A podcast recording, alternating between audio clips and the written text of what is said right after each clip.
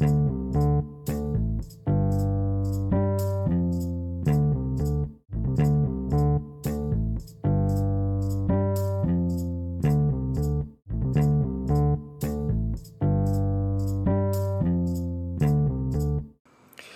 Fala lindos e lindas do meu coração, mais um episódio de vocês junto a mim, Rafael Boraski, como sempre aqui enchendo o saco de vocês nesse podcast, mas eu acho que se você voltou para esse áudio é porque você gostou de alguma coisa, vamos lá, né? Seja sincero, sincera com você mesmo. Você tá querendo alguma coisa a mais, em termos de conteúdo, pelo amor de Deus. Mas, é... antes da gente começar a falar sobre os temas de história e energia, acho que tem um conceito super importante para ser desenvolvido. Eu sou membro desde 2020 da ABRAPS, que é a Associação Brasileira de Profissionais pelo Desenvolvimento Sustentável, né?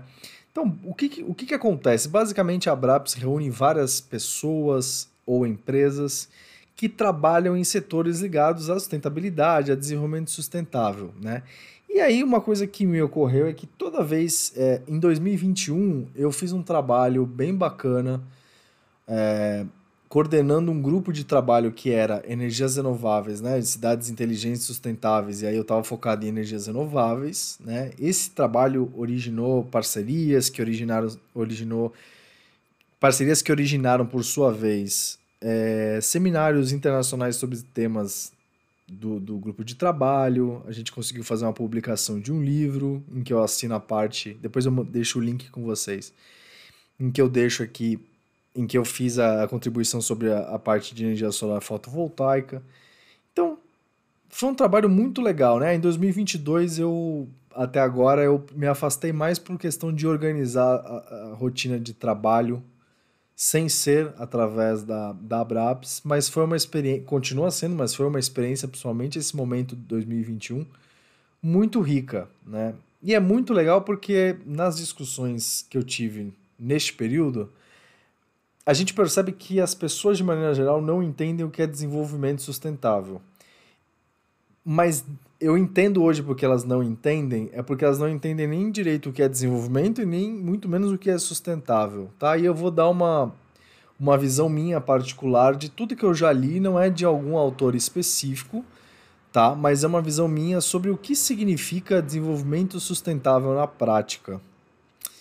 É, como vocês sabem ou não sabem, já faz uh, quase sete anos, desde 2016, que eu trabalho com energia solar fotovoltaica, com a parte de análise financeira e também uma parte comercial de energia fotovoltaica, além da produção de conteúdo. Né? Então, basicamente, eu sempre entendi, fui buscar conhecimento e fui me capacitar na, na área de análise financeira, comercial e regulatória dentro de energia solar no Brasil. É, e por que, que eu estou falando isso? Porque toda vez que eu fui me envolver num projeto, desde o começo até hoje, a questão da sustentabilidade é uma coisa que é muito difícil, não muito difícil, mas ela é muito mal digerida pelas pessoas. Tem muita gente que acha que sustentabilidade é uma modinha, tem muita gente que acha que sustentabilidade só pode ser pela sustentabilidade, senão a gente não tem outra, outra saída. E eu acho que a gente, o caminho, o melhor caminho é um caminho, um meio termo aí, um, uma coisa mais ponderada, um entendimento mais completo e mais aplicável, sem necessidade de fazer uma coisa muito espalhafatosa, né? Nem por um lado, nem por um outro. Acho que o princípio, meu princípio sempre foi esse. Qual que é o meu entendimento? Por exemplo, eu vou começar pela área de energia solar para vocês entenderem o que, que eu estou falando exatamente. O conceito de sustentabilidade é, para energias renováveis e para energia solar, por exemplo, o que, que isso significa? A energia renovável ela é uma energia que, teoricamente, ela tem um baixo impacto nas transformações, nas alterações climáticas do planeta, né? na questão da descarbonização, é, do ciclo de carbono, né? É é, descarbonização nesse sentido, o impacto nesse sentido. Ela tem, é, ela tem um impacto, a energia solar, por exemplo, ela tem um baixo impacto na fauna, na flora, ou seja, na região onde os sistemas ou as usinas são instaladas, ela altera pouco a vida da, da, da, vegetação e dos animais daquela região tem, claro, impacto, mas ele é bem amenizado perto do retorno que ela traz, né? Então, por exemplo, quando a gente está falando desse tipo de impacto, isso significa uma sustentabilidade ambiental. E isso, por exemplo, as energias renováveis, e notadamente a solar, sempre tiveram essa característica. Dela advenha outras características, outras, outros tipos de sustentabilidade. Já faz um tempo que a tecnologia vem melhorando muito. O conhecimento científico vem se aprimorando. Que isso significa? Significa que cada vez está mais barato ter uma tecnologia mais eficiente. Então, o custo de você ter uma tecnologia eficiente, por exemplo, no caso de energia solar, que isso se reflete basicamente na tecnologia dos painéis, dos módulos solares, né? É, basicamente, esse custo vem caindo e isso faz com que o painel se torne mais barato e, consequentemente, o sistema e as usinas solares se tornem mais baratos. Então, o que isso significa? Significa que para você produzir energia elétrica através de painéis solares fotovoltaicos, está cada vez mais barato. A isso, a esse fenômeno, eu estou dando nome aqui de sustentabilidade financeira. Porque dentre as opções possíveis, ela é uma coisa. Ela, é uma, ela, ela está se destacando como positivamente menos custosa em relação a outros tipos jamais tradicionais, principalmente combustíveis fósseis, que têm um impacto ambiental, que é a primeira vertente que eu comentei, tem um impacto ambiental maior e o custo, teoricamente, é mais caro. De maneira geral, tá? Tem casos e casos, mas eu estou falando de maneira geral. Consequentemente, quando você. A energia solar, o recurso solar, ele está abundante no planeta inteiro. A todo tempo. Né? Das 6 da manhã às 6 da tarde, né? em média, ele está é, abundante para todo mundo. Né? Então é uma, é uma geração democrática. Você não tem, não é restrito, é que nem o oxigênio. Você não, por que, que você não paga para respirar? Porque até hoje, né? Vai saber como é que vai ser o futuro. Mas por que, que você não paga para respirar até hoje? Porque o recurso do oxigênio está disponível de maneira abrangente, sem uma limitação no sentido de restrições, vamos dizer assim, né? A gente tem oxigênio, ou pelo menos deveria ter, com qualidade, é, de forma abundante. Então não é uma preocupação em termos de gestão de recurso oxigênio, por isso que a gente não paga para respirar. É... Dito isso, é... por que, que eu estou falando isso, dessa democratização? Porque além de ser mais barato e ter um impacto ambiental maior, ou seja, negócios estão fluindo cada vez mais em cima disso, existe primeiro, um ponto muito positivo que é o mercado de trabalho, que é uma questão social muito mais em evolução, crescendo cada vez mais, cada vez mais profissionais dentro da área de energias renováveis e de energia solar, né? E cada vez mais esses profissionais estão é, conseguindo bons empregos, conseguindo. É, se aumenta o número de vagas e de oportunidades, né? Além disso, não é só quem trabalha efetivamente no escritório. As comunidades, por exemplo, onde são instaladas usinas solares gigantescas remotas, né? E a gente vê muito disso, por exemplo, no Nordeste brasileiro, né? Que tem um recurso solar muito abundante e tem regiões é, que facilitam a produção de energia solar. Comunidades dessas cidades onde às vezes tem poucas né, oportunidades de trabalho, pouca, pouco desenvolvimento econômico, vamos dizer assim a construção de uma usina causa, causa, por exemplo, um impacto social muito grande, porque a comunidade gira em torno daquilo. Não só porque termos serviços né, de manutenção, de segurança, serviços, todos os serviços que estão é, ligados à, à, construção e operação daquela usina, muitas vezes são con contratações realizadas de é, funcionários e de pessoas daquela comunidade, daquela região. Isso tem um impacto, por exemplo, social muito positivo. Né? Outro impacto social é a conscientização cada vez maior das pessoas em relação aos benefícios disso tudo. Então é muito legal quando, por exemplo, se começa, ainda não está no volume que a gente quer, mas é muito legal quando se começa a discutir a participação das energias renováveis dentro de escolas, né, de ensino fundamental, ensino médio. Hoje eu confesso que eu nem sei qual é o nome dado, mas eu estou falando de crianças e adolescentes, para vocês entenderem. Além, obviamente, da faculdade, mas eu estou falando da base, né? Então por exemplo, eu citei aí pelo menos né, mercado de trabalho, comunidades próximas e educação são três efeitos sociais muito bons. E isso, na minha concepção, é sustentabilidade social, porque as pessoas cada vez mais entendem, se aproveitam de uma coisa que é positiva, ou pelo menos tem baixo impacto negativo em relação a outras formas. Então, eu expliquei isso tudo para dizer que na minha concepção a energia solar ela é sustentável porque ela abarca o conjunto de ações diferentes. A gente muitas vezes a gente pensou por muito tempo na sustentabilidade apenas como uma coisa ambiental. E tem muita gente que ainda bate nessa tecla da sustentabilidade ambiental, porque quando você fala de sustentabilidade financeira, ah, já não, não parece que é sustentabilidade. Não, claro que é. A sustentabilidade é, uma, é um componente integrativo.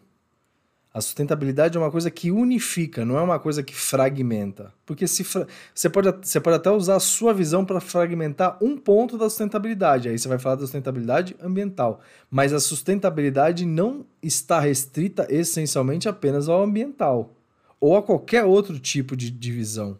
Né?